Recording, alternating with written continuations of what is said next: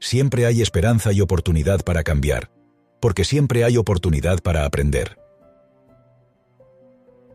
Cambio y transformación personal son dos conceptos que están muy presentes en el trabajo de Virginia Satir, en especial aplicados a la terapia familiar. Cualquier persona, todos sin excepción, está hecha para crecer, desarrollarse y superarse. No hay nadie que no sea capaz de hacer más de lo que se cree capaz de hacer. No hay nadie que no tenga más posibilidades de las que contempla. El razonamiento es sencillo. Siempre se puede cambiar porque siempre se puede mejorar. Siempre se puede mejorar porque siempre se puede aprender. Virginia Satir, en su libro Nuevas Relaciones Humanas en el Núcleo Familiar, escribe, Mis ideas y comprensión personales sobre la espiritualidad comenzaron cuando era niña, durante mi infancia en una granja de vacas lecheras de Wisconsin. Por todas partes veía cosas que crecían. Muy pronto comprendí que el crecimiento era el despliegue de la fuerza de la vida, una manifestación del espíritu. Es la conciencia de que somos seres espirituales en forma humana. Esta es la esencia de la espiritualidad. Observaba las minúsculas semillas que plantaba y las veía crecer hasta ser grandes plantas. De los huevos salían pollitos y de la barriga de una cerda nacían cerditos. Luego vi nacer a mis hermanos. ¡Qué maravilla! Era algo maravilloso y fantástico sentía el misterio, la emoción y la grandiosidad. Todavía hoy conservo todos esos sentimientos de asombro, y creo que me sirvieron de guía para encontrar formas de ayudar a crecer a las personas. Más adelante dice, La creación de la vida deriva de un poder mucho mayor que el nuestro. El reto de ser completamente humanos consiste en estar abiertos a ese poder al que designamos con tan diversos nombres, siendo Dios uno de los más extendidos, y a entrar en contacto con Él. Creo que una vida próspera depende de nuestra capacidad de establecer y aceptar una relación con nuestra fuerza vital. Poco más que añadir. Siempre puedes ser mejor si lo deseas. Somos espíritus hechos para crecer, pero esa potencialidad suele estar constreñida por nuestras vivencias, creencias, pasadas que hay que desbloquear. 2. No debemos permitir que las percepciones limitadas de otras personas nos definan. Las personas todas sacamos conclusiones sobre la base de nuestras creencias y paradigmas, que son fruto de nuestro pasado, vivencias, educación y experiencia. Toda opinión, por tanto, es una visión, percepción, cargada de historia personal. Esa mirada no es una verdad absoluta, sino una interpretación subjetiva de la realidad vemos la vida con nuestras lentes, que distan mucho de atrapar la realidad en toda su dimensión. Así que debemos ser especialmente cuidadosos antes de aceptar como certeza lo que pueda ser una simple opinión de otra persona acerca de quiénes somos y nuestras posibilidades. Los demás solo nos ven parcialmente. Muchas veces, además, esas opiniones no buscan sino degradar a otras personas para poder justificar su complejo de inferioridad, ya que siempre es más fácil intentar bajar de nivel a otros que hacer el esfuerzo por subir el propio nivel. En cualquier caso, tú siempre tienes el poder para aceptar o no aceptar las opiniones y comentarios de otras personas. Tienes el poder de decidir a quién escuchas y a quién no. A veces, muchas, no escuchar también es una virtud, máxime si somos conscientes del potencial que alberga cada individuo en su interior como apunta Les Brown, la opinión que los demás tienen sobre ti no tiene por qué convertirse en tu realidad. 3. Necesitamos cuatro abrazos al día para sobrevivir, ocho abrazos al día para mantenernos y doce abrazos al día para crecer. El psicólogo William James afirmaba que, en el núcleo de la personalidad, los seres humanos tienen la necesidad de ser apreciados. El afecto es, sin duda, el mejor alimento de la autoestima y un elemento crítico de la personalidad. Un buen abrazo carga, de energía, confianza y compasión a cualquier persona. Nadie sale indiferente a un buen abrazo. Abrazar es un gesto aparentemente pequeño, pero que representa un gran nutriente emocional para quien lo recibe. ¿Qué dicen las investigaciones científicas acerca de ello? Estudios de la Universidad de Carolina del Norte han revelado que cuando una persona nos abraza, aumentan nuestros niveles sanguíneos de oxitocina, la hormona del amor, y disminuyen la presión arterial y el ritmo cardíaco. El contacto físico tiene un efecto poderoso en el bienestar personal. Cuando abrazamos y nos abrazan muchos de nuestros órganos, se alteran. El corazón, el cerebro, los sensores de nuestra piel y nuestro sistema endocrino. Según el psicólogo Matt Hertenstein, el simple acto de abrazar no se siente solo en el cuerpo, sino también en el alma. Según la Asociación Americana de Psiquiatría, está demostrado que un abrazo reduce la segregación de cortisol, la hormona del estrés. O dicho de otra forma, un buen abrazo nos calma, nos da energía, nos hace sentir bien y reduce tensiones internas. Un buen abrazo siempre suma. 4. Nadie puede convencer a otro de que cambie. Cada uno de nosotros custodia una puerta del cambio que solo puede abrirse desde dentro. El verdadero cambio nace desde la convicción y nunca desde la imposición. Otras personas pueden intentar sugerir, seducir o incluso forzar, pero, en última instancia, cada persona es el propio capitán de su barco. Por eso, la mejor forma de imponer una idea a los demás es que crean que han sido ellos mismos quienes la han generado. Todos los esfuerzos de cambio por parte de terceros se materializan si uno decide aceptarlos y ponerlos en marcha. En el mundo empresarial, es imposible que alguien nos lidere si nosotros no queremos que eso suceda. Seguimos a quienes nos inspiran. En el mundo de la pedagogía sucede algo similar. Solo se puede enseñar a quien quiere aprender. La primera decisión que hay que tomar para ir a un curso es querer ir a ese curso. Motivación es tener motivos. La persona tiene que estar dispuesta y no ir en contra. A partir de esa predisposición favorable, el profesor toma la responsabilidad. En ese momento, el docente puede utilizar ese no ir en contra a su favor y que cada persona lo explote favorablemente. Pero a la gente que no quiere o cree que lo sabe todo, es complicado aportarle estímulos para su propio crecimiento personal. 5. Podemos aprender algo nuevo cada vez que creemos que podemos. Algo cambia cuando empiezas a creer que puedes. Todo cambio comienza por la creencia de que ese cambio es posible. A partir de ahí, el resto es aprendizaje, estudio, práctica y feedback. Pero si no existe convicción acerca de nuestras posibilidades, el partido está perdido antes de jugarlo. Quien no se cree capaz de algo, no hará nada por transformar su situación. Creer posible algo es hacerlo cierto, nos recordaba el escritor Friedrich Hebel. Las expectativas acerca de nuestras posibilidades son un buen predictor, el mejor, sobre los resultados esperados. Esa fue la conclusión a la que llegó C. R. Snyder, psicólogo de la Universidad de Kansas, en una conocida investigación. Los estudiantes con expectativas altas se ponen metas altas y saben qué tienen que hacer para alcanzarlas. Se motivan a sí mismos, son flexibles y creativos para alcanzar sus metas y descomponen los objetivos en pequeños pasos. Lo que justifica las diferencias en el rendimiento académico entre personas con similar cociente intelectual es su nivel de expectativas. Nuestras expectativas, altas o bajas, acerca de los resultados que podemos alcanzar determinan nuestra mentalidad, positiva o negativa, así como nuestra actuación constructiva, intentándolo, o destructiva, renunciando. Sobre esta cuestión, Daniel Goleman, en su libro Inteligencia Emocional, nos da una versión similar. ¿Qué harías en el caso de que acabaras de saber que has suspendido un examen parcial en el que esperabas sacar un notable? La respuesta a esta pregunta depende del nivel de expectativas. Los estudiantes universitarios con un alto nivel de expectativas contestaron que trabajarían duro y pensaron en todas las opciones para poder aprobar el examen final. Los estudiantes con bajo nivel de expectativas se desalentaron y pensaron en renunciar presentarse al examen final.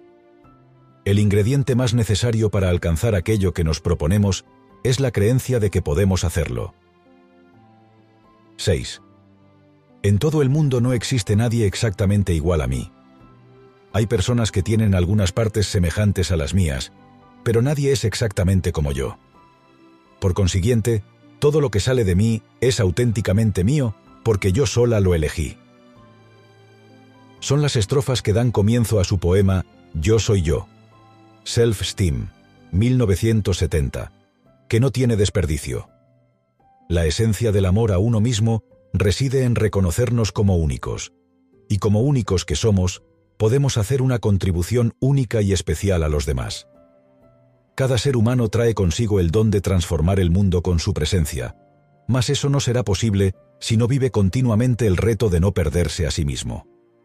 La mayoría de las personas se niega a sí misma y se conforma con la uniformidad, con lo que su posibilidad de impactar y dejar huella se diluye. Solo desde la autenticidad, viéndonos únicos, valiosos y poderosos, podemos amarnos, mejorarnos, entregarnos e impactar en otras personas. También en el poema citado, Satir nos dice, Soy dueña de mis fantasías, mis sueños, mis esperanzas, mis temores. Son míos mis triunfos y mis éxitos, todos mis fracasos y errores. Puesto que todo lo mío me pertenece, puedo llegar a conocerme íntimamente. Al hacerlo, puedo llegar a quererme y sentir amistad hacia todas mis partes. Puedo hacer factible que todo mi ser trabaje en beneficio de mis mejores intereses. Sé que tengo aspectos que me intrigan y otros que desconozco. Pero mientras yo me estime y me quiera, puedo buscar con valor y optimismo soluciones para las incógnitas e ir descubriéndome cada vez más. Finalmente, el poema termina de la mejor manera. Yo soy yo, y yo estoy bien. Sin ser fieles a nosotros mismos, nos perdemos. Sin autenticidad, no hay felicidad. Aceptarse y amarse lo cambia todo. Un dicho británico lo expresa así de claro. No hay mejor medalla o trofeo que ser aclamado por tu estilo. 7. Los sentimientos de pena solo pueden florecer en un ambiente donde se aprecian las diferencias individuales. Los errores son tolerados, la comunicación es abierta y las reglas son flexibles. El tipo de atmósfera que se encuentra en una familia. Las relaciones sanas se basan en una variable, la confianza. Confianza en el sentido de seguridad psicológica, de estar en un entorno confortable en el que podemos darnos el permiso de ser nosotros mismos sin pudor. La confianza es un espacio en el que uno se siente seguro siendo vulnerable. La aceptación de las personas sin reproches, y no como nos gustaría que fuesen, constituye la base para que ellas, a su vez, también se acepten, se quieran y se desarrollen. Gracias a ello, la culpa es eliminada, y el otro se abre dejándonos entrar en su intimidad. La autoaceptación como paso previo al crecimiento, donde el amor es el protagonista. El amor constituye el elemento central de la terapia de Satir, porque el amor es lo que hace que las personas enfrenten sus miedos y abran sus corazones. Ramana Maharshi, maestro espiritual y autor de Nanyar. ¿Quién soy yo? decía. El final de toda sabiduría es el amor, el amor, el amor. Solo desde la aceptación, amor, incondicional de las personas, ellas se pueden aceptar, amar, y se pueden construir relaciones fructíferas. Virginia Satir, en su obra En contacto íntimo, escribe, Quiero poder amarte sin aferrarme, apreciarte sin juzgarte, encontrarte sin agobiarte, invitarte sin insistencia, dejarte sin culpabilidad, criticarte sin censurarte, ayudarte sin disminuirte. Si quieres concederme lo mismo, entonces realmente podremos reunirnos y ayudarnos a crecer mutuamente. 8. Cada palabra, expresión facial, gesto o acción por parte de los padres le da al niño un mensaje sobre la autoestima. Es triste que muchos padres no se den cuenta de qué mensajes están enviando. La autoestima, amor propio, es una necesidad psicológica para cualquier persona. Una baja autoestima dificulta enormemente la experiencia de vivir. Y la autoestima no solo se alimenta de palabras, lo que se dice, sin duda, importantes, pero insuficientes, sino de todo lo que rodea a la comunicación, o sea, todo. Dado que no es posible no comunicar, también los silencios, miradas, desprecios, asentimientos, negativas y cualquier otro aspecto en nuestra relación con los demás da forma, para bien y para mal, a la autoestima. En palabras de Satir, la comunicación es a la relación lo que la respiración es a la vida. En la interacción con otras personas, todo impacta. Siempre estamos emocionalizando nuestras relaciones, ya sea con nuestras palabras, gestos, actitudes o comportamientos, lo cual debería hacernos reflexionar acerca del impacto que causamos en los demás. Para Satir, el cuidado y el afecto eran muy importantes en las relaciones. Los problemas que afloran a la superficie no son más que la manifestación de lo que verdaderamente nos bloquea, casi siempre ligada a experiencias traumáticas en el ámbito familiar. Por esa razón, Satir redirigía su terapia a toda la unidad familiar y no solo al individuo. Como apunta el neurólogo y psiquiatra francés Boris Cyrulnik, con cabos de lana biológicos, afectivos, psicológicos y sociales, pasamos nuestra vida tejiéndonos a nosotros mismos. 9. Mi terapia se basa en volverse más plenamente humano. La gran aportación de Virginia Satir consiste en un modelo de cambio que se sustenta en la humanidad del individuo. Si la persona se libera de sus miedos y despierta su coraje, es posible la transformación para convertirse en plenamente humano. La conexión con nuestro yo, esencia, espíritu, y la conciencia de lo que nos limita, nuestras zonas erróneas, nos otorgan el poder de transformar nuestra realidad de una manera positiva. Volverse más humano es reconocer la capacidad del ser humano para desplegar un potencial ilimitado, lo que Wayne Dyer denominaba persona sin límites. El modelo de crecimiento de Satir como terapia, que aplicaba al ámbito familiar y que es extensible a otros ámbitos, perseguía cuatro objetivos. 1. Aumentar la autoestima mejorar el valor que tenemos de nosotros mismos. 2. Potenciar la toma de decisiones. La autonomía refuerza la credibilidad personal. 3. Adoptar una personalidad responsable, donde cada persona asume sus resultados, lo cual empodera a los individuos. 4. Lograr la autocongruencia, donde la autenticidad y la sinceridad para ser y expresarse son los elementos clave. Estos objetivos del modelo de crecimiento eran los mismos a los que aspiraban las familias que la consultaban. Virginia Satir pensaba que, si cada uno de los miembros alcanzaba esos propósitos, la familia se fortalecería y sus miembros serían capaces de resolver sus conflictos. 10. La vida no es lo que se supone que debe ser. Es lo que es. La forma en que lidiamos con eso es lo que hace la diferencia. Y eso tiene mucho que ver con nuestra actitud. No podemos preverlo todo. No podemos anticipar si nosotros o alguna persona de nuestro círculo cercano tendrá un accidente de tráfico, si ocurrirá un atentado, si quebrará la empresa en la que trabajamos, si habrá una pandemia como la de la COVID-19, ni tampoco otras muchas cosas. Hay muchas variables que escapan a nuestro control. Pero hay una que siempre nos pertenece. ¿Cómo reaccionamos y afrontamos todo eso? Decía Epicteto, célebre representante de la filosofía estoica conocida por abordar con tranquilidad todas las contingencias de la vida, que la educación consiste en aprender a querer cada una de las cosas tal y como son. También decía, ¿dónde reside el bien? En el albedrío. ¿Dónde el mal? En el albedrío. ¿Dónde lo que no es ni lo uno ni lo otro? En lo que no depende del albedrío. Nuestra actitud ante las dificultades, con serenidad o nerviosismo, es lo que va a determinar cómo vivimos esa experiencia y qué fruto sacamos de ella.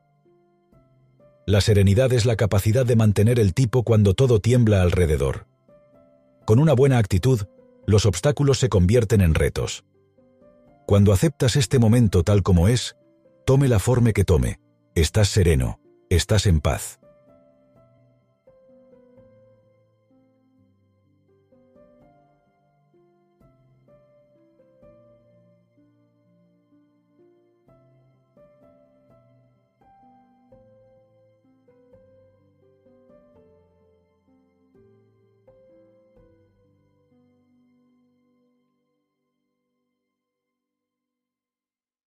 Os pido un favor. Que me sigáis en mi canal de YouTube Mente-Presocrática. Para seguir en el camino del desarrollo personal,